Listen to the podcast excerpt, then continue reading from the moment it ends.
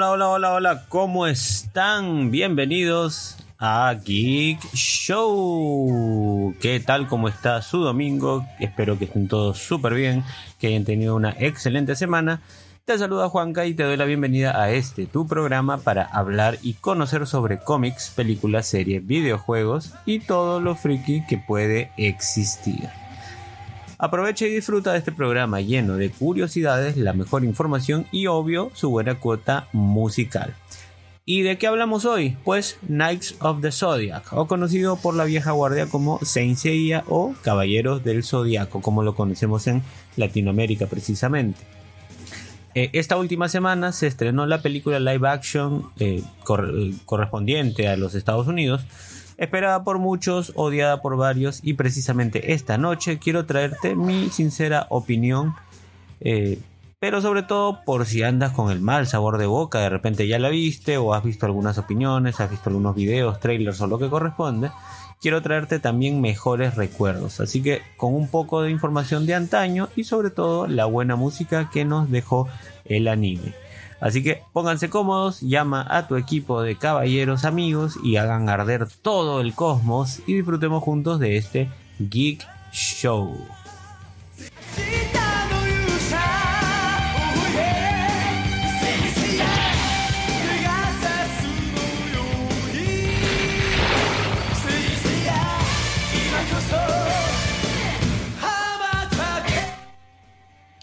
Muy bien, vamos a comenzar entonces hablando un poquito de qué cosa es Saint Seiya precisamente. Pues bien, Saint Seiya, como su título lo dice, se parte es, es un producto japonés cuyo título se parte en dos. Saint, que se refiere a los santos, y ahora entraremos un poco más al detalle en el concepto, y Seiya, que es el nombre del protagonista. El creador Masami Kurumada llama a los Saints o a los Santos como precisamente estos personajes que tienen habilidades sobrenaturales, sobrehumanas y que pueden acceder al poder del cosmos, de la cosmoenergía, del firmamento, de las constelaciones. Y les llama santos de alguna manera porque eh, son personas pues por encima del hombre común. Eh, y digamos que de alguna manera Masami Kurumada, su creador, el mangaka creador, basó todo esto en una especie de cosmología que tenía que ver con, de alguna manera, con esta jerarquía religiosa que él veía, por ejemplo, en el Vaticano, en la religión católica. Tal es así de que tenemos a los personajes eh, protagonistas que son los caballeros de bronce, luego tenemos otro nivel caballeros de plata, luego tenemos un nivel caballeros dorado, que son digamos los 12 más representativos y más prominentes, y por encima de ellos hay un patriarca, que en el idioma original le llaman Pope o Papa o, sumo sacerdote. Entonces, Masami Kurumada había basado de alguna manera eh, en, este, en esta jerarquía lo que iba a ocurrir con este tema de, personajes. Y también porque son santos, porque son saints, porque le deben honor y pleitesía, además de funcionar por debajo de un dios o una diosa. En este caso, los eh, caballeros o personajes originales, protagonistas le rinden cuentas y eh, están por debajo y al cuidado de una diosa, la diosa Atena, que en este caso reencarna, está, bueno, parte del Olimpo, tiene hermanos y demás, que muchos de ellos responden a las deidades grecorromanas, y en este caso Atena eh, tomó la decisión de reencarnar cada cierta cantidad de años en un eh, una mujer humana. Y en este caso eh, a quien el personaje que se centra en la historia es Saori Kido que es la reencarnación de esta diosa eh, griega digámoslo de esa manera. Em, a ver vamos a quiero darles la fecha exacta, solamente me voy a tomar unos segundos para revisar esto. Em, entonces quiero hablar un poco del manga, de la creación precisamente. Hablábamos de Masami Kurumada, quien crea en 1985, que es el año de publicación de la primera, de la primer eh, episodio, la primera página eh, o manga de Saint Seiya eh, en la editorial Shueisha en la publicación del Shonen Jump. El Shonen Jump es la famosa revista que reúne mangas y aventuras para varones. Eh, el género precisamente se denomina como shonen, que es este público masculino que, busca historias de acción. Y entonces eh, la última publicación fue en el B-Jump el 12 de diciembre de 1990. Eso es lo que duró las sagas principales, que en este caso es la historia de eh, los, eh, los Caballeros de Bronce, la saga galáctica, la, las dos, eh, bueno, los Caballeros de Plata, las 12 casas, que es la saga del santuario.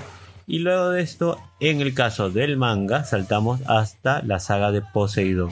De eso vamos a conversar en unos momentos, porque también muchos recordamos la saga de Asgard, que en realidad nunca existió en el manga. Pero eso lo vamos a detallar más adelante. En, unos momentitos. Entonces ya estamos comenzando a hablar de diferencias precisamente manga versus anime. Eh, hablamos de Masami Kurumada, el creador, hablamos de la Shonen Jump, pero también es importante hablar de Toei Animation, la famosa empresa del gatito con botas, quien permitió que esta saga de manga, que esta saga que estaba escrita, saltara y diera el gran paso hacia convertirse en un anime, en una animación japonesa. Y también Bandai, la empresa de juguetes, tuvo una parte fundamental porque fue quien dio mucho dinero, quien dio, quien auspició de manera muy grande para que esto, esto pudiera ocurrir. Eh, además, obviamente, de ver una mina de oro porque podía de esa manera vender juguetes. Y desde ahí es que Bandai se dedica a vender hasta la actualidad eh, piezas de colección, figuras de colección, figuras, eh, eh, figuras de acción o figuras articuladas para sobre precisamente todos los personajes de Saint Seiya, Caballeros del Zodiaco. Hablando de diferencias entre el manga y el anime, precisamente el anime fue una historia muy aparte, tenía grandes, notorias diferencias, muchas de ellas, por ejemplo, por decir algo, en el cambio de la armadura. En el manga normalmente la armadura se cambiaba de manera manual, el personaje tenía que colocarse las piezas de la armadura una a una, pero esto en el anime se buscó una forma más dinámica y se tuvieron estas secuencias de transformación donde mágicamente o simplemente por forma de forma automática la armadura pasaba a colocarse en el cuerpo del, del personaje del protagonista para hacerlo más vistoso. Es algo que luego se repetiría en otros animes como Sailor Moon, por ejemplo, que también tiene secuencias de transformación y otros animes que vinieron pues a posterior, ¿verdad? Eh, luego tuvimos, por ejemplo, eh, bueno, el manga tiene otras diferencias, como comentábamos, por ejemplo, la saga de Asgard, que es considerado como el mejor relleno que puede existir. ¿Y qué ocurrió? La saga de Asgard viene luego de que termina la saga de eh, el santuario, cuando ya se, resuelve todo lo ocurrido en el santuario y se salva a Atena al haber caído presa de esta este, de la eh, flecha del caballero de Sagita eh, y, luego de eso en el anime mm, venía una continuación que Kurumada había dibujado que era la saga de los guerreros azules de los Blue Warriors pero Toei no vio interesante esto como para una temporada. Entonces lo que dijo es que bueno, como todavía no has hecho nada que podamos animar, vamos nosotros, Toei Animation, a animar algo de nuestra cosecha. Y es así que antes de que nazca Poseidon en el anime, eh, Kurumada se encontraba dibujando la saga de Poseidon en el manga, pero todavía no completaba, no era lo suficientemente rápido, entonces Toei creó la saga de Asgard. Y es por eso que se dice que la saga de Asgard con los con Hilda de Polaris, con los siete caballeros de Asgard que tienen los ropajes de los dioses guerreros y recuerdan a muchos casos a eh, eh, usan personajes del famoso poema de la del anillo de los nivelungos de Richard Wagner y, es una saga muy interesante porque toca eh, el tema de la mitología nórdica. Habíamos salido de la mitología griega, ahora para ir a la mitología nórdica y hablábamos de Odín, hablábamos de Sigfrido, de Hilda, de la Brunilda, de todo este tema que se daba en el Anillo de los Nivelungos, eh, que era tan interesante. Así que Eh, por eso Asgard se considera como uno de los mejores rellenos, entre comillas, que pueden existir en, el anime y en la televisión animada en general. Eh, fue un buen trabajo de Toei, no todos los trabajos que ha hecho Toei por su cuenta han sido buenos. Y luego de eso nos dieron la saga de Poseidon, que venía precisamente del manga y fue un poco más fiel a lo que Kurumada había hecho en las páginas del manga. Eh, en parte de la historia lo que veíamos era aquel hermano de gemelo de saga de Géminis, quien había sido el culpable o el villano en la saga de las 12 casas del santuario, pues el hermano gemelo Canon mm, aparecía, había estado preso en Cabo Unión en una prisión submarina y aparecía para tomar venganza y de alguna manera hacerse de la armadura de Géminis, pero para ello se encontraba con Poseidón con todas las armaduras, las scales o las escamas, como se le llama, y había despertado a Poseidón antes de tiempo. Poseidón no debía despertarse hasta, sino hasta que eh, despertara Hades, pero en este caso Canon despierta antes de tiempo a Poseidón, le dice que hay una guerra inminente, que nadie lo respeta, y bueno, Poseidón despierta en el cuerpo de Julián Solo. Y también a su vez sus generales, sus, con sus escamas, despiertan y Canon se hace de la escama del dragón marino. A lo cual siempre ha existido la pregunta, ¿qué ocurrió con el verdadero dragón marino? ¿Existía? ¿No existía? Normalmente los caballeros eh, o, los personajes que obtienen estas escamas normalmente son descendientes de los mismos que las tuvieron antes. Entonces ahí valdría la pregunta, ¿qué pasó con el caballero de dragón marino precisamente? Vamos a hablar un poco directamente de cuando llegó el anime a Latinoamérica. Y es que así como otros animes como Dragon Ball, por ejemplo, en el caso de Caballeros del Zodiaco, y un poco de eso yo les contaba en el live, perdón, en la transmisión que tuvimos sobre Tokusatsu y sobre Power Rangers las semanas anteriores. En el caso de Saint Seiya fue algo parecido. Saint Seiya siendo un producto japonés, lo primero que fue es tener éxito en Europa tuvo mucho éxito en Francia. En Francia le hicieron la famosa canción de Chevalier du Zodiac, cantado por eh, Bernard Minet, creo que se llama, si no me equivoco, del club, del club Doroté. El club Doroté te conté un poco de ello en la transmisión que hicimos de Tokusatsu y de Super Sentai. Y luego de hacerle esta canción en francés, como tuvo tal éxito en España, le eh, hicieron una versión en español, que es la famosa canción con la que llegó aquí a Latinoamérica, la famosa canción de los er-, errores, pero en realidad es la canción de los héroes. La vamos a escuchar más adelante, así que quédate acá totalmente en el programa. Y llegó pues después de haber tenido éxito en Francia y en España, llegó aquí a Latinoamérica con eh, un sorprendente doblaje mexicano, porque normalmente los productos japoneses no tenían, no captaban la, eh, la atención de las casas doblajistas mexicanas, pero este sí. Y le hicieron un doblaje eh, bastante decente. Tal es así que nosotros hasta ahora recordamos frases y las voces de los personajes.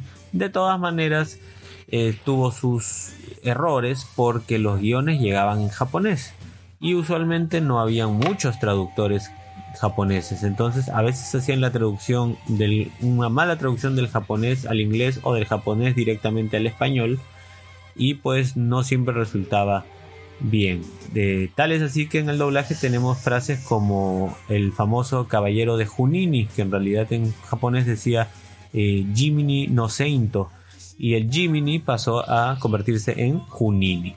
En la saga de Asgard tenemos, por ejemplo, muchas formas de llamar a, en japonés, es el eh, palacio eh, Balaya o, Walujala, que viene a ser el eh, palacio de Valhalla, como se le dice en el caso de la mitología nórdica. Pero al momento de pasar del japonés al español, quedó totalmente distorsionado. Pasó a llamarse Walaya, Walhalla y bueno, el más conocido y recordado, Warujara, el palacio de Warujara. Y así como eso, muchísimos casos similares en cuanto al doblaje, pero aún así lo disfrutamos mucho a pesar de ese doblaje no del todo eh, preciso. Eh, ya les conté un poco de las historias y de las tramas. Tenemos pues como decía el santuario donde básicamente eh, Atena cae herida por una flecha del caballero de Sagita y por esto los caballeros de bronce Pegaso, Seiya, eh, Iki de Fénix, Shun de Andrómeda, Hyoga de Cisne y Shiryu de Dragón tienen que cruzar las 12 casas, este santuario eh, vertical, tienen que pasar casa por casa hasta conseguir eh, entrevistarse con el patriarca, con el Pope. tiene que pasar por Aries, Mude Aries, quien les deja pasar después de una cierta batalla, pero también les restituye las armaduras porque no se encontraban en buen estado. Eh, Aldebaran de Tauro, con quien Seiya tiene una pelea bastante encarnizada, pero finalmente Aldebaran se da cuenta de que sus fines, sus, motivos son bastante sinceros y los deja pasar también luego de que le mochan, que le cortan uno de sus cuernos. En Géminis viene el problema, porque primero se da el laberinto de las dos casas de Géminis, donde algunos de ellos se pierden, y entre algunos de, y, en el caso de, por ejemplo, Andrómeda, se encuentra con el eh, fantoche de Géminis, que en este caso llamado el Junini, que era esta, este, eh, esta, este, ah, ¿cómo se dice esta palabra? El, eh, una especie de, de mirage, de fantasía, eh, de holograma que manejaba el saga de Géminis desde otro lugar. Y no te quiero spoilear, pero de repente ya sabes quién era Saga de Géminis y en ese caso estaba eh, adoptando el traje de el patriarca Arles. Eh, así que muy a lo lejos y desde las cámaras del patriarca, la saga de Géminis eh, controla a este fantoche o a este holograma con la armadura de Géminis y manda a otra dimensión a Shun y a Hyoga y los manda a distintas casas. A Hyoga a la casa de Acuario y a Shun a la casa, creo que de Libra, no recuerdo exactamente, o, bueno, o a la de Pisces. Eh, en fin, esto ocurre en Géminis, Cáncer, Máscara de Muerte contra Shiryu de Dragón. Esta es una de las mejores batallas que se dan en el anime, a lo cual Shiryu vence, obviamente. Eh, en el caso de Leo, Ayoria de Leo había sido un un eh, muy buen amigo y protector de los caballeros de plata, pero, de, perdón, de bronce, pero cuando se entrevista con el patriarca, ahí es donde Saga de Géminis le aplica un eh, puño fantasma y hace que cambie su, su temperamento, digamos, a malvado. Entonces, cuando llegan a la casa de Géminis, Seiya se enfrenta a León, a, a, a, eh, Ioria de León, eh, y, finalmente se da la lucha. Finalmente termina en que la idea para que recobrara el sentido a Ioria era que alguien debía morir. Y llega Cassius, eh, que había sido villano y gran contendiente de Pegaso, y bueno, y termina muriendo en la, casa para que León pudiera reaccionar. Eh, luego tenemos de Leo Libra, cuyo caballero Doko no se encuentra allí, solo se encuentra la armadura. Y el gran maestro, que es el maestro de Shiryu, se encuentra pues en los cinco picos eh, con otra misión, una misión mucho más importante. Eh, tenemos Libra, tenemos Scorpio, donde se enfrenta eh, Milo de Scorpio también a los caballeros. Sagitario, que no se encontraba en su casa porque era el hermano de, Ayor, de Ayoria, Ayoros, quien había tenido una batalla mucho tiempo antes cuando se había dado cuenta que Saga estaba vistiendo como el patriarca. Y, además Ayoros es el encargado de proteger y salvar a Atena o a Saori, a la bebé Saori, de que la asesinaran en esos momentos. Em, Sagitario, eh, Capricornio, Shura con Shiryu en la famosa batalla de Excalibur. Eh, Capricornio, Acuario, cuyo eh, ahí aparece el maestro de Hyoga, Camus, quien se encarga de colocarlo en una urna de hielo. Y finalmente Pisces, donde llega Hyoga, perdón, Shun de Andrómeda a despertar todo su cosmos y a vencerlo para que los caballeros pudieran pasar y llegar a las cámaras del patriarca. Eh, finalmente, bueno, ah, eh, despierta a Saori de Atena, eh, vence a Géminis, en este caso el, patriarca apócrifo, y bueno, y lo perdona finalmente y termina ahí todo. Y en la saga de Poseidón, como ya te comenté, básicamente tenemos siete caballeros que también de alguna manera habían aprisionado en un pilar principal para que no se cayeran los mares del mundo, los océanos. Y Atena estaba soportando el peso de los océanos, a lo cual los caballeros tenían que protegerla, pues, ¿no? Precisamente. Em, en este caso el anime es muy recordado porque si bien Kurumada en el manga no tenía un arte muy destacable.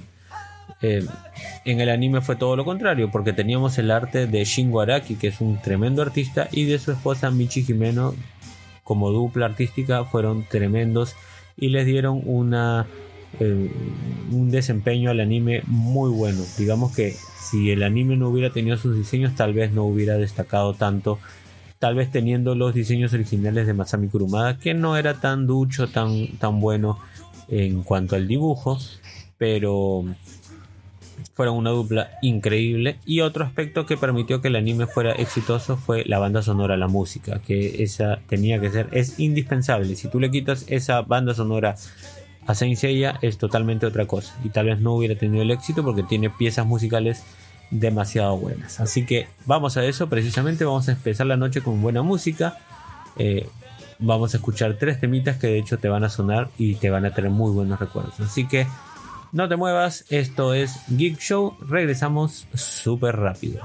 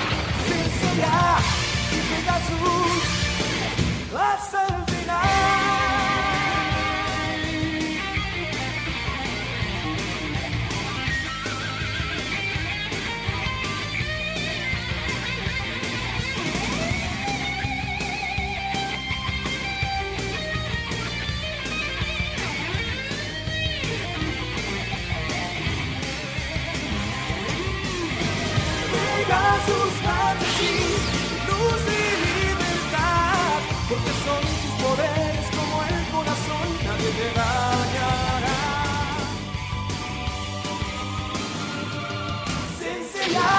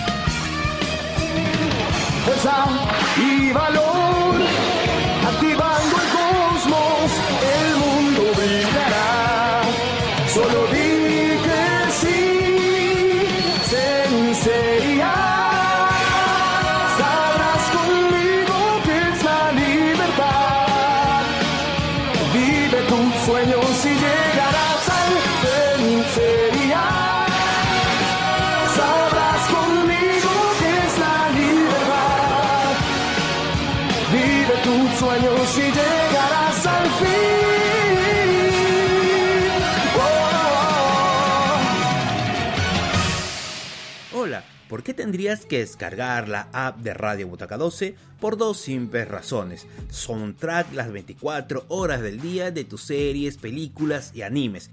Información del mundo del cine y del stream todas las noches. Así es, de lunes a domingo tenemos diferentes programas para ti. Radio Butaca 12 es tu mejor opción para estar informado. Descárgala en Play Store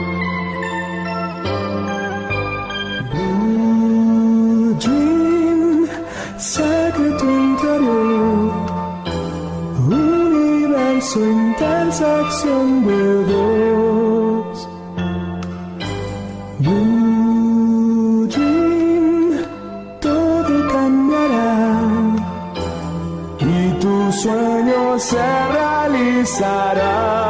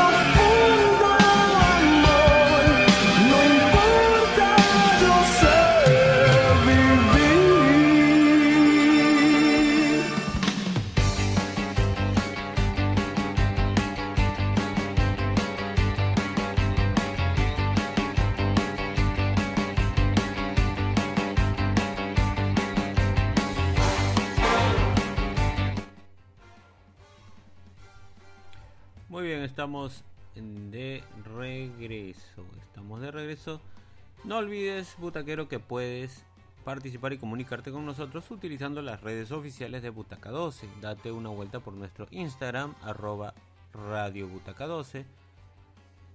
Mira todas las publicaciones y escríbenos al interno.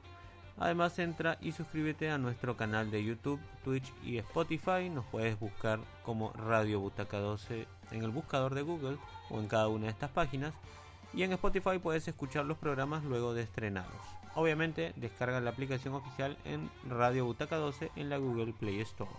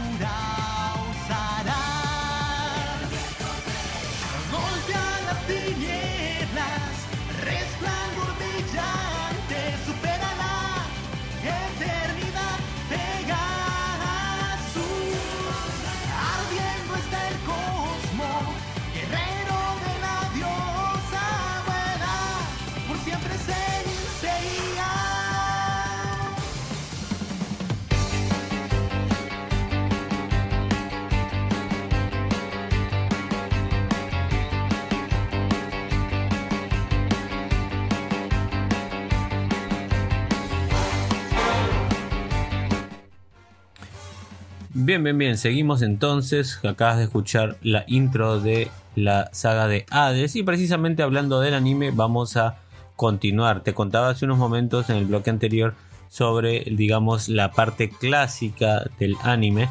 Pero en este caso hablaremos de Saint Seiya, la continuación. Y es que luego de la saga de Poseidon que llegó en el anime a mediados de los noventas, en Japón no fue un éxito como tal vez lo fue en otros países del mundo y simplemente los japoneses no querían perdón no querían saber más sobre Saint Seiya eh, a lo cual lo dejaron por ahí en algunos momentos y en el caso de Masami Kurumada eh, él se dio algún tiempo para poder terminar lo que él quería terminar que era la famosa saga de Hades que era pues parte fundamental de cómo debía terminar el arco principal de la saga del santuario.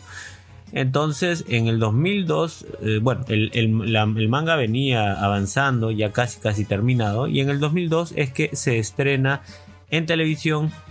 eh, me parece que primero como en formato de ovas, ovas son pequeñas películas o pequeños episodios que se solían colgar especialmente junto a otros animes o en el caso ya, este caso hablamos de internet, se solían colgar en la página oficial de Toei, por ejemplo, y la gente los veía semanalmente como si fuera televisión. Entonces, en este caso, eh, se comenzó a eh, eh, se comenzó a mostrar la saga de Hades como animación, como anime, y se comenzó por la saga del santuario. En este caso, en la saga del santuario, eh, en el episodio del santuario de la saga de Hades, lo que se decía es que, bueno, teníamos caballeros dorados que habían muerto en la batalla anterior. Así que lo que pasaba aquí es que Hades les permitía regresar para con algún propósito, con algún propósito que eh, él estuviera eh, queriendo o teniendo. En este caso era pues su, su, eh, su reencarnación para regresar al reino. Y para esto estaba buscando su vasija que terminó siendo Shun de Andrómeda por el eh, desde su nacimiento. Se supone que había nacido para hacer la vasija eh, la nueva vasija el nuevo cuerpo de Hades un Hades renacido. Y eh, entonces en esta saga del santuario se da de que nuevamente los caballeros de bronce tienen que pasar casa por casa buscando a los caballeros dorados y en este caso buscando acceder a las llamadas prisiones o a las fosas de lo, del Hades, de los infiernos y pasar también por cada uno de ellos para finalmente llegar a, rescatar y a que no renazca precisamente Hades porque eh, tras el renacimiento de Hades iba a traer caos, iba a traer la gran guerra que se esperaba desde un inicio, Atena versus Hades precisamente. Entonces los caballeros de bronce tienen que evitar esto. Para esto, Doco de Libra, que había estado descansando eh, en, este, en los cinco picos, renace nuevamente como el caballero joven que había sido alguna vez hace más de 200 años. Y es que había sido bendecido por el miso Petamenos, que era una gracia de Atena, para que pudiera guardar su juventud eh, dentro de esta especie de caparazón que era este cuerpo morado que tenía el maestro Doko de Shiryu en los cinco picos precisamente. Para esto además había aparecido un personaje del cual habíamos conocido y sabido pero que nunca había aparecido hasta este momento y es precisamente el antiguo patriarca y maestro de Mu de Aries Shion de Aries. Entonces aparece, pero aparece con una surplice, con una sapuri, una armadura oscura perteneciente a las filas de Hades. Y es que Shion había sido renacido por Hades para cumplir sus deseos de acabar pues con, con quienes se interpusieron en su camino. Y junto a él venían los famosos renegados, en este caso Saga, eh, de Géminis con una armadura también oscura, Shura de Capricornio y, em, y y oh se me fue se me fue el personaje bueno y eh, ah, Acuario y Acuario y Camus de Acuario.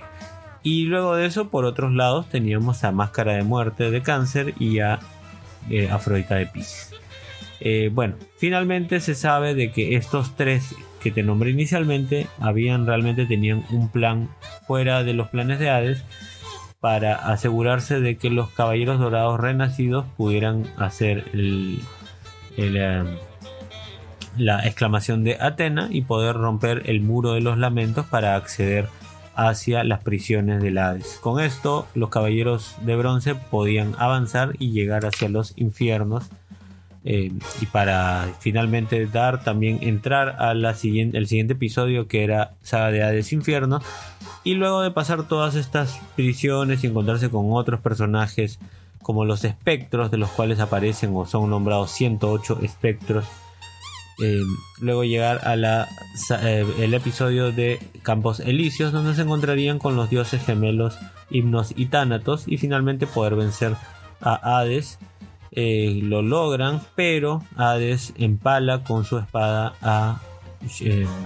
a Seiya y lo deja paralizado en una silla de ruedas, lo cual acaba allí y no se resolverá mucho, hasta muchos años después cuando Kurumada escribe el Next Dimension, el cual ya es un manga que ha llevado muchísimos años, casi casi ya está por terminarse y en algún momento seguramente Toei decidirá animarlo. Em, por cierto, la saga de Hades está inspirada en la Divina Comedia de Dante Alighieri y toda esta estructura del infierno y de, de cada cámara y de cada calabozo y demás. Eh, luego de esto tenemos, tu, pudimos tener luego de la saga de Hades una temporada que era la saga del cielo, que es algo que hasta hoy en día Kurumada quiere hacer. Pero como tampoco hubo, como bien decía, un éxito eh, desgarrador, entonces simplemente esto se evitó. Y si hubo una película que era el Tenkaigen, donde, eh, donde Seiya llegaba a ver a los dioses del Olimpo y enfrentarse contra Cronos y, Zeus y demás. Pero no se dio finalmente la temporada de la saga del cielo, donde se supone que los caballeros de bronce debían enfrentarse a los dioses del Olimpo. Eh, como spin-offs del anime, que son eh, otras, otras temporadas, otras aventuras que vinieron mucho después. Tenemos, por ejemplo, Al Lienzo Perdido de los Canvas, que vino del 2009 al 2011, teniendo dos temporadas, una tercera que nunca se llegó a hacer. Y esta temporada está basada en un manga hecho por Shiori Teshirogi bajo la conducción del mismo Kurumada, pero el mismo Kurumada años después se, enca- se encargó de descanonizarlo eh, a favor obviamente de su Next Dimension, eh, que sigue más o menos la misma historia. El lienzo perdido habla de lo sucedido en las guerras anteriores en el siglo XVIII con un Hades que también renace, con otra eh, Atena llamada Sasha y otros personajes, también un Pegaso anterior eh, llamado Tenma. Eh, y esto se dio por la cadena TMS, que no es la eh, precisamente Fuji TV o las otras cadenas donde se transmitían en, ese momento Saint Seiya.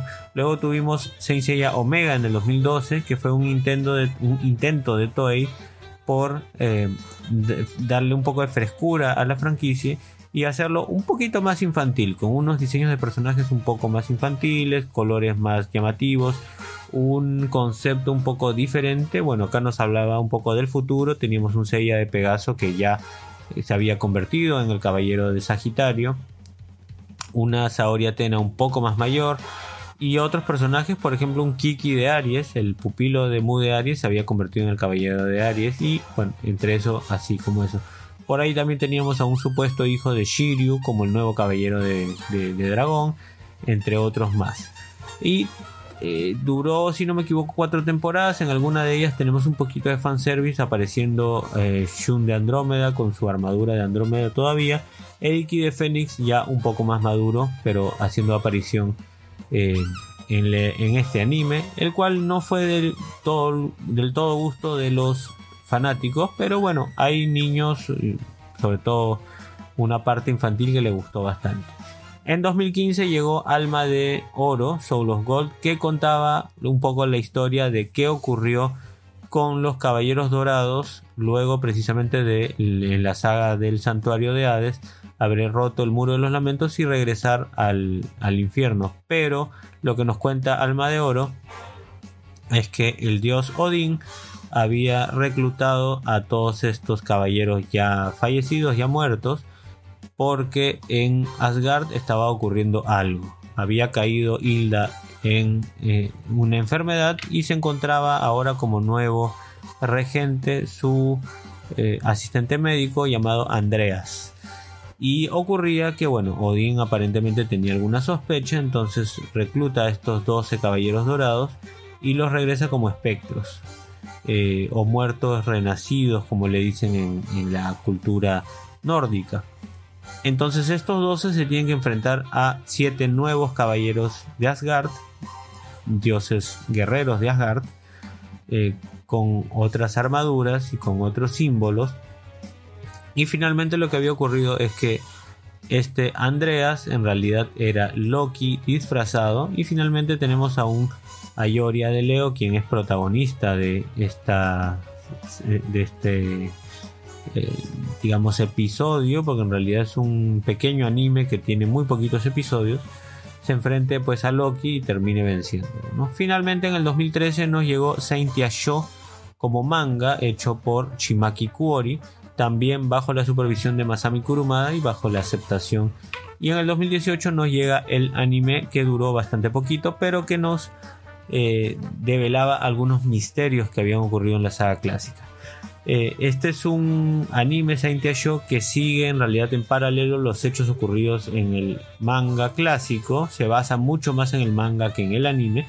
Pero por ejemplo podemos ver escenas como la pelea de las batallas galácticas. Podemos ver algunos enfrentamientos entre, entre dos dorados.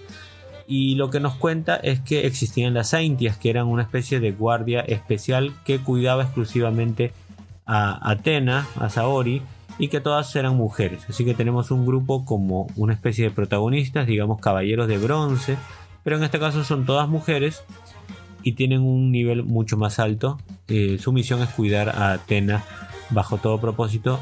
Es llamativo porque esto no lo teníamos en el anime clásico y entonces se dice que las Saintias son una especie de guardia real que se mueve en las sombras, en el misterio, ¿no? Entonces no, no son llamativas y básicamente no existen. Eh, bueno, por ahí tenemos cameos de los bronces, tenemos muchos, muchas apariciones de los caballeros dorados, así que básicamente es una especie de what if, ¿no? Que ocurre desde el punto de vista de otros personajes. Vamos con más buena música en estos momentos, no te muevas que seguimos con esta buena información y regresamos rapidito, esto es Geek Show.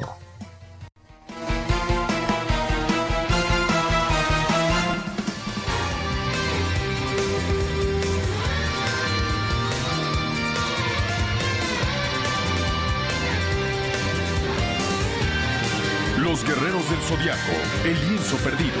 Yo quiero saber hacia dónde voy. Nada es importante, solo pelear. Nunca me sentí como hoy, pues esta gran verdad se va a revelar. Realmente no tengo con quién luchar, así no puedo más. El amor vendrá y reinará, supremo por siempre.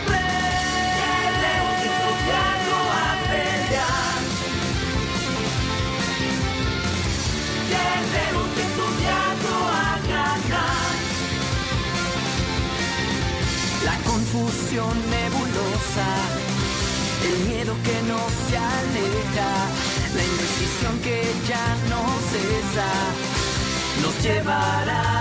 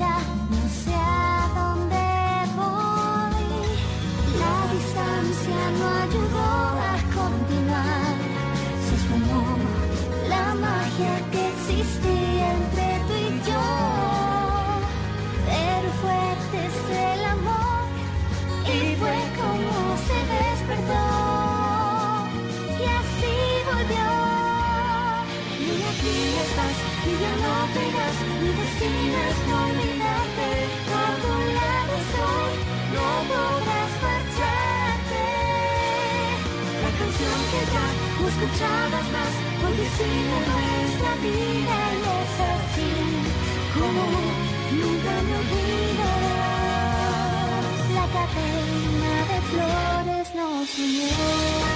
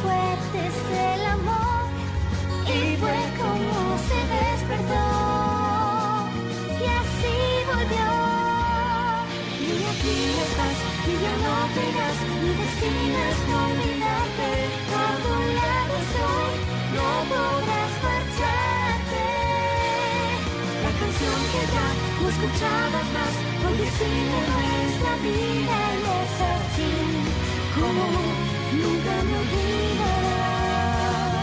La cadena de flores nos unió.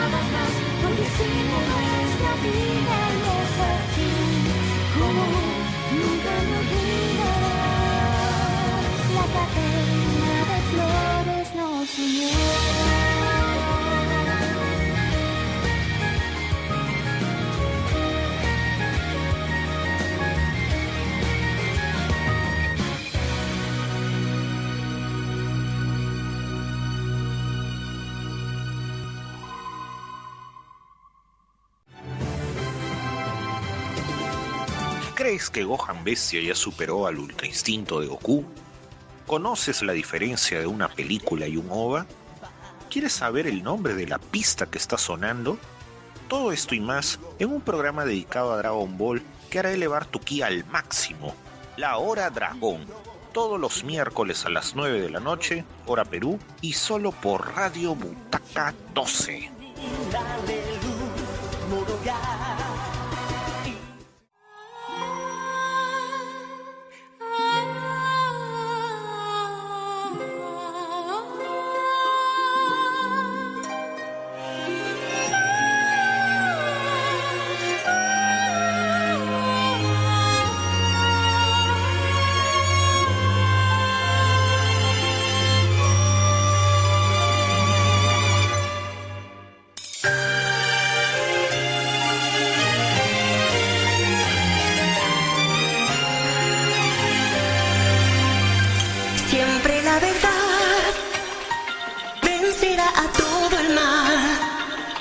c'est tout.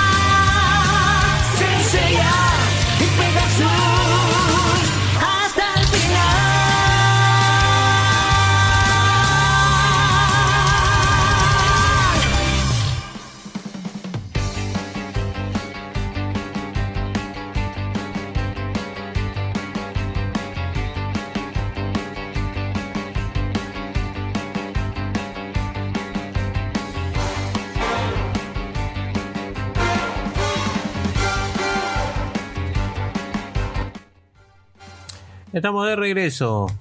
Butaca 12 te sorprende este 2023 con tremendos programas. Miércoles 21 horas La Hora de Dragón con Bruno. Jueves 20 horas Max con Franco desde Argentina. Los viernes 19 y 30 horas Remake Plus con Alejandro. Y el fin de semana se viene por partida doble. Los sábados 20 horas Tracker con Jorge, seguido a las 22 horas de Políticamente Incorrecto con Julio.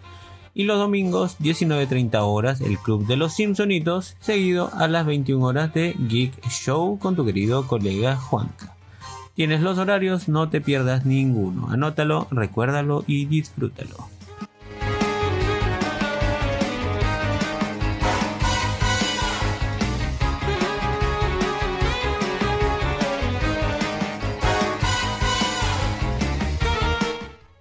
Muy bien, vamos a hablar rapidito sobre películas y series de Saint Seiya. Bueno, muchos recordarán las películas en anime que precisamente se fueron estrenando durante todo el lapso de las temporadas de Saint Seiya.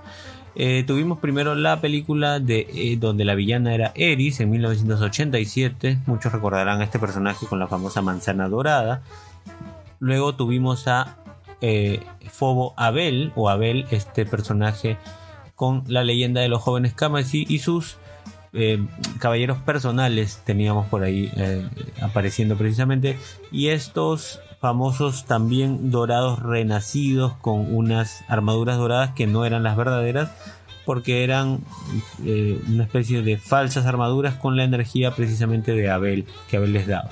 Esta fue una especie de concepto o idea previo inclusive a la saga de Hades, antes, mucho antes de que se hiciera o se estrenara la historia de Hades. Precisamente tomaron entonces Toei un poco de esta historia e hizo esta película. Vale decir, por cierto, que todas las películas que he nombrado o que voy a nombrar no son canónicas, no son aceptadas por el propio Masami Kurumada, sino que son, películas que se hicieron adicionalmente por parte de la misma Toei para ir rellenando baches y momentos y además ser estrenadas en, en algunos cines en otros países. Eh, luego tenemos la película de la Blue Warriors, se llama eh, La Gran Batalla de los Dioses.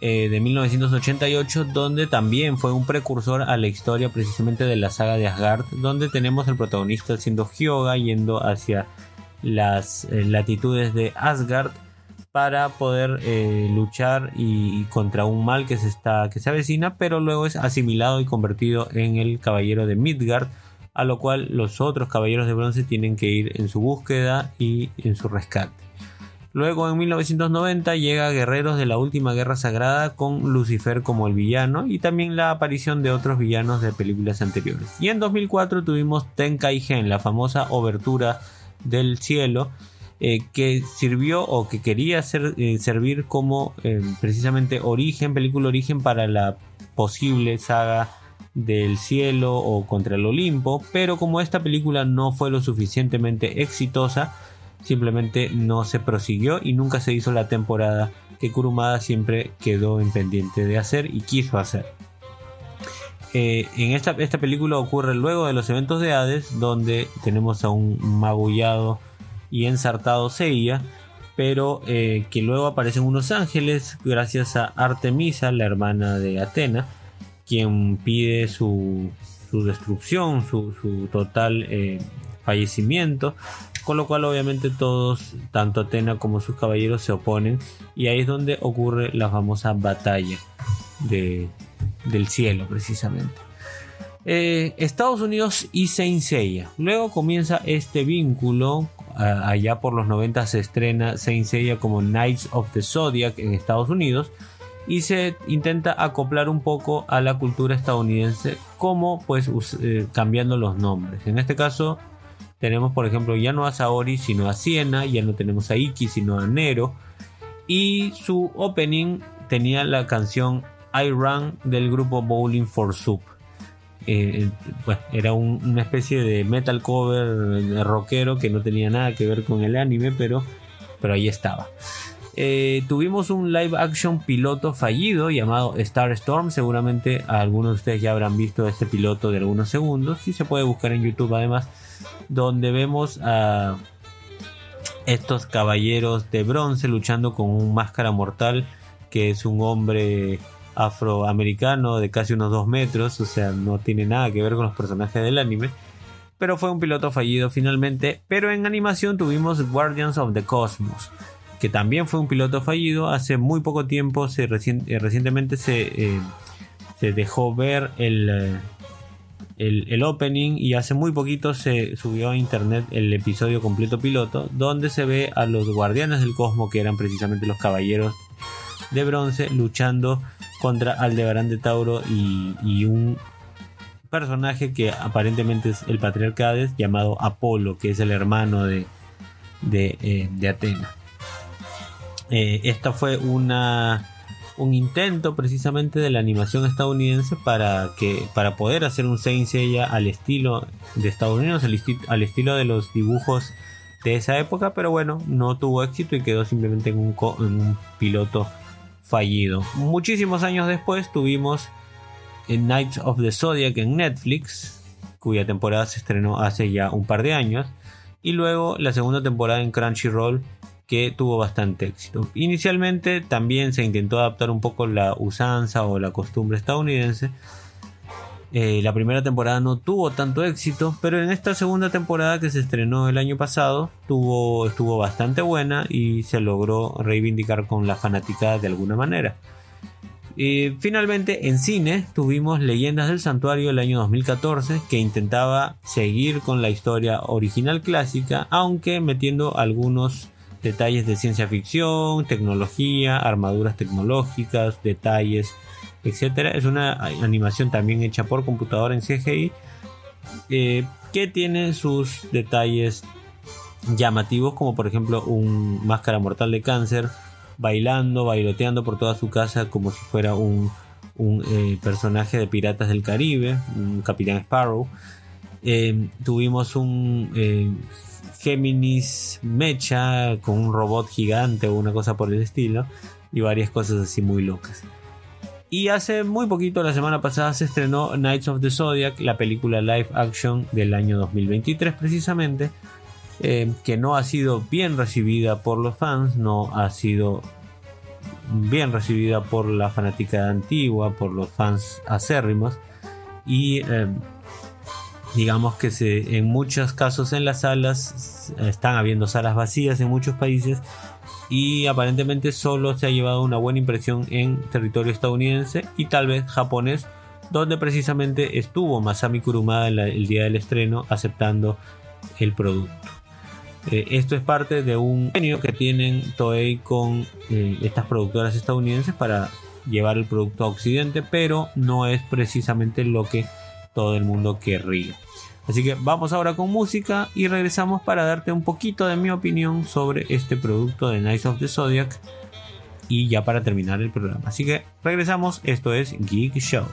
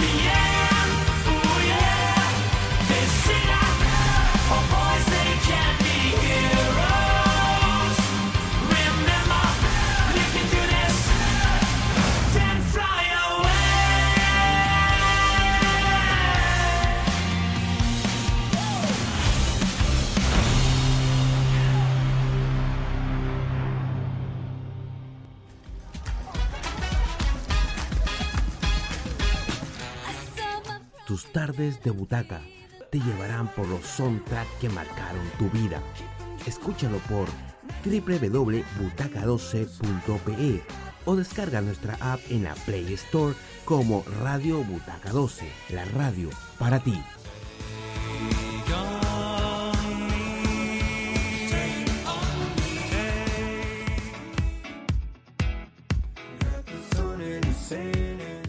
Recuerda que puedes volver a disfrutar cada especial de Geek Show en Spotify. ¿Sabes qué significan las siglas en Shazam? ¿Quién le disparó al señor Burns? ¿Y por qué los Simpsons son amarillos? Y cada dato curioso de sus primos del futuro en Futurama. ¿Te pegó justo en la nostalgia Super Mario Bros. la película? ¿Y acaso sabías que los Power Rangers tienen un origen japonés? Obviamente no faltará la buena música. Entérate de todo esto y mucho más con Geek Show y solo aquí en Radio Butaca 12. Y recuerda que nadie te diga qué tan geek puedes ser.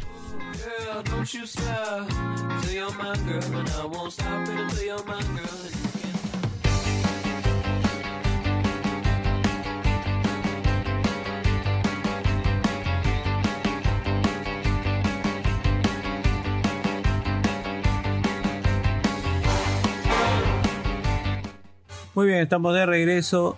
Geek, si te gustan los cómics, series, animación y mucho más, Geek Show es para ti. Te espero cada domingo, 9 de la noche, hora Perú, con todo sobre el mundo geek, actualidad, buena información y obviamente su buena cuota musical. Y también puedes visitarme en mi canal personal, búscame como Escuadrón Geek en YouTube y en Instagram, arroba escuadrón-geek, donde también encontrarás la mejor información de series, cómics y tus héroes favoritos las mejores dinámicas, cómics interpretados y toda la buena onda. Y recuerda que nadie te diga qué tan geek puedes ser.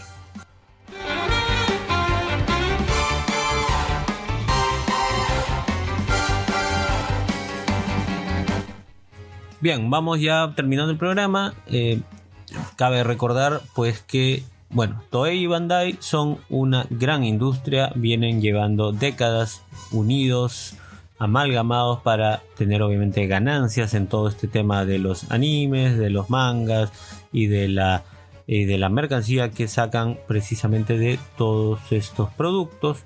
Y como gran industria que son, tienen una, un, hablando de Saint Seiya, de, de Caballeros en, en particular, tienen un- una gran maquinaria de videojuegos. Además, mm, eh, Bandai y Tamashi se encargan del tema de la creación y distribución de los juguetes, las figuras coleccionables, de lo cual tienen amplias líneas también desde la Saint Club Series de allá mediados de los 90 hasta la actualidad en que han ido sacando figuras más estilizadas y mucho más comerciales a nivel tanto para eh, niños como para un coleccionista mucho más maduro. Finalmente vamos a hablar pues del trato con Estados Unidos y el estreno que ha habido la semana pasada de Knights of the Zodiac, Saint Seiya el inicio de este año 2023. Mi opinión en realidad no es muy larga, eh, básicamente estamos hablando de una película que pudo funcionar, su trama, sus personajes, pudo funcionar si es que tal vez no se hubiera llamado Saint Seiya, no se hubiera, no hubiera utilizado los personajes y tal vez pudo funcionar como un producto eh, particular independiente. Eh, no es una película mala, no es un desastre como tal vez muchas otras a las cuales el público le ha dado eh, el beneficio de su de la duda, pero no es una mala película. Lo donde cae precisamente el error es en llamarse y en querer adaptar algo del cual de lo cual no están totalmente no están haciendo uso correcto en su totalidad. Eh, en realidad también esto se ha hecho pensado en un público estadounidense principalmente porque el trato es con ellos, se ha pensado en esa industria, en esa cultura, no se ha pensado obviamente en un público latinoamericano que está mucho más acostumbrado al producto japonés. Y lo, que hace que también este tema de este tema de cambios en, la premisa original afecte afecte de, de buena manera. Eh, es una película, como digo, que puede funcionar, pero que definitivamente muchos de los fanáticos y más los de la vieja gloria, los de que muchos de los que son más perfeccionistas en cuanto al tema, buscan un film que se esté adaptado casi al 100% en el producto original, lo cual esto no es. Eh, puede ser, es algo bueno, es algo malo, finalmente es un producto que probablemente no les vaya a traer el éxito que Toei o que, o que Kurumada o que Bandai pensaban. Eh, no sabemos si va a tener eh, eh, secuelas. porque no realmente se están viendo muchos malos comentarios y muchas salas de cine vacías, sobre todo en territorios como México, como algunos países latinoamericanos, donde tal vez ha tenido mayor aceptación ha sido en Estados Unidos y en Japón, donde se hicieron grandes premieres. Eh, en Japón estuvo Masami Kurumada, en Estados Unidos estuvieron los actores y digamos que por ese motivo hubo mucho más público enfocado en el producto. Pero en territorios como Europa, como Latinoamérica, no es, tanta, no es tanto el éxito. Tal vez puede ser que funcione en un público mucho más infantil, que de alguna manera es donde está enfocado este nuevo producto. Eh, este, eh, están buscando generar, construir una nueva generación que consume el producto y no tanto pensando en un público ya treintañero, cuarentañero que consumió el anime en los 90s o en los 80s y pues no es ya su, su público objetivo principal. Eh, para eso hay otros productos probablemente. Así que no sabemos, acá lo mejor es ir al mismo lugar, darte tus propias conclusiones.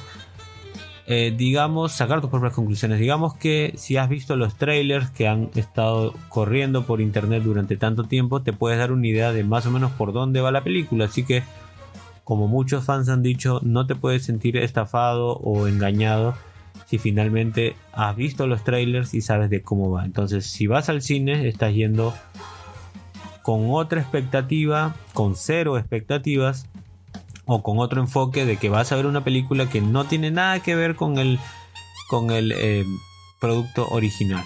Esto nuevamente repito, esto, no, esto es bueno, esto es malo, ninguno de los, de los dos. Es simplemente es un producto muy aparte que puede ser bueno para ti como puede ser malo también.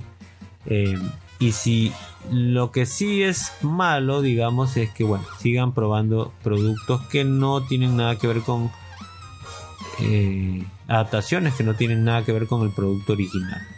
Algo que yo sigo criticando y bueno, critico bastante es precisamente que no les interesa a, en este caso a los, que producen este tipo de, de cosas japonesas llegar a estos públicos, a públicos de latinoamericanos y demás porque normalmente su público está en Japón y punto. Entonces no les interesa mucho llegar y cuando quieren llegar y de alguna manera licencian su producto, eh, pues quien tiene la licencia o quien tiene la eh, responsabilidad de hacer la adaptación lo hace de una manera que tal vez no sea la correcta o no llegando al producto final adecuado. Pero bueno, eso es lo que ocurre. Hay algo que sí no me ha gustado definitivamente y es, eh, estaba escuchando precisamente el soundtrack de esta película en particular del 2023 y eso es algo que me decepcionó mucho porque todas y cada una de las músicas, todos los sonidos que he escuchado son el opening, etcétera, son genéricos, básicamente sonidos épicos de batalla genérica. No hay ninguna tonada como en el anime original donde tienes músicas de tristeza, músicas de, eh, de, filosofía, de, ponerte a pensar, otros de batalla, donde te hacen una inmersión total en la batalla, no. Entonces, eso es algo que le quita totalmente, le resta muchísimos puntos. Eh, si tú le quitas precisamente esa banda sonora tan épica y tan particular que tiene Saint al anime o a un producto, definitivamente deja de ser Saint totalmente. Y le llames como le llames. Así que bueno, ese es un tema que al final, si tienes el dinero y quieres darte el gusto, anda al cine a ver la película. Y si no, puedes mirarla probablemente en cualquier otra, alguna plataforma donde vayan a subirla. O en, en, bueno, por ahí en alguna que otra página de esas donde se puede. Así que nada más, hasta aquí termina mi opinión. Y para no irnos así de malas, te dejo un retro track para tener un buen sabor de boca. Para que escuches la famosa canción de los héroes antes de irnos y que tengas buenos recuerdos. Así que regresamos rapidito, te dejo con esta canción y cerramos el programa.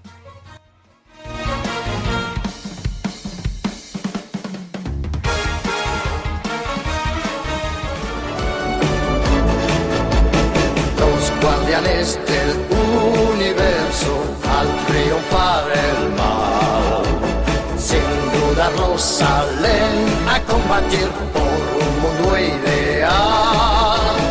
Caballeros del zodiaco, cuando lanzan su ataque, entonan con fuerza su canción, la canción de los héroes los guardianes del universo al triunfar el mal. Salen a combatir por un mundo ideal. Caballeros del zodiaco, cuando lanzan su ataque, entonan con fuerza su canción, la canción de los héroes caballeros del zodiaco contra las fuerzas demoníacas guardan siempre en su corazón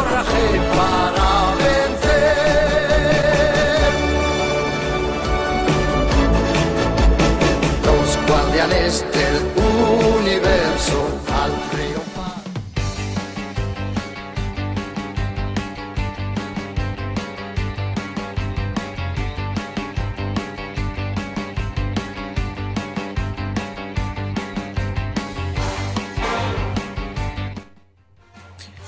Geeks, esto es todo por hoy.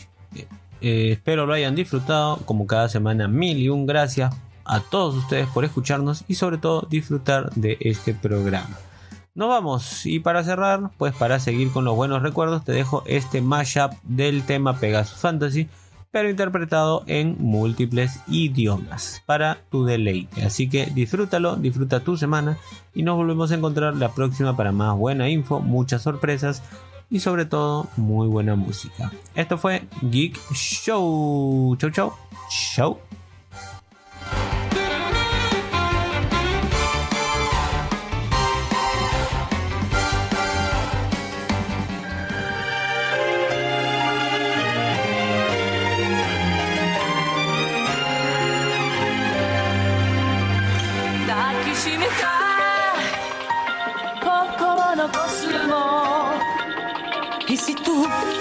quieres ser un guerrero, vencerás. Vas a elevar o cosmos no seu coração.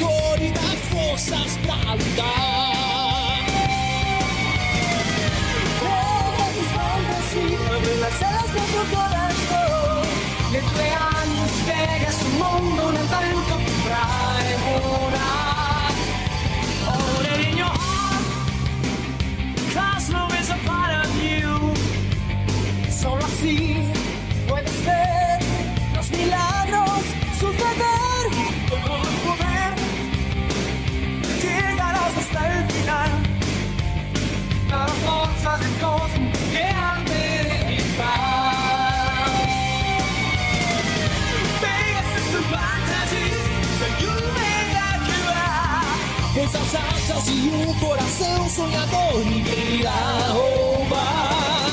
Sem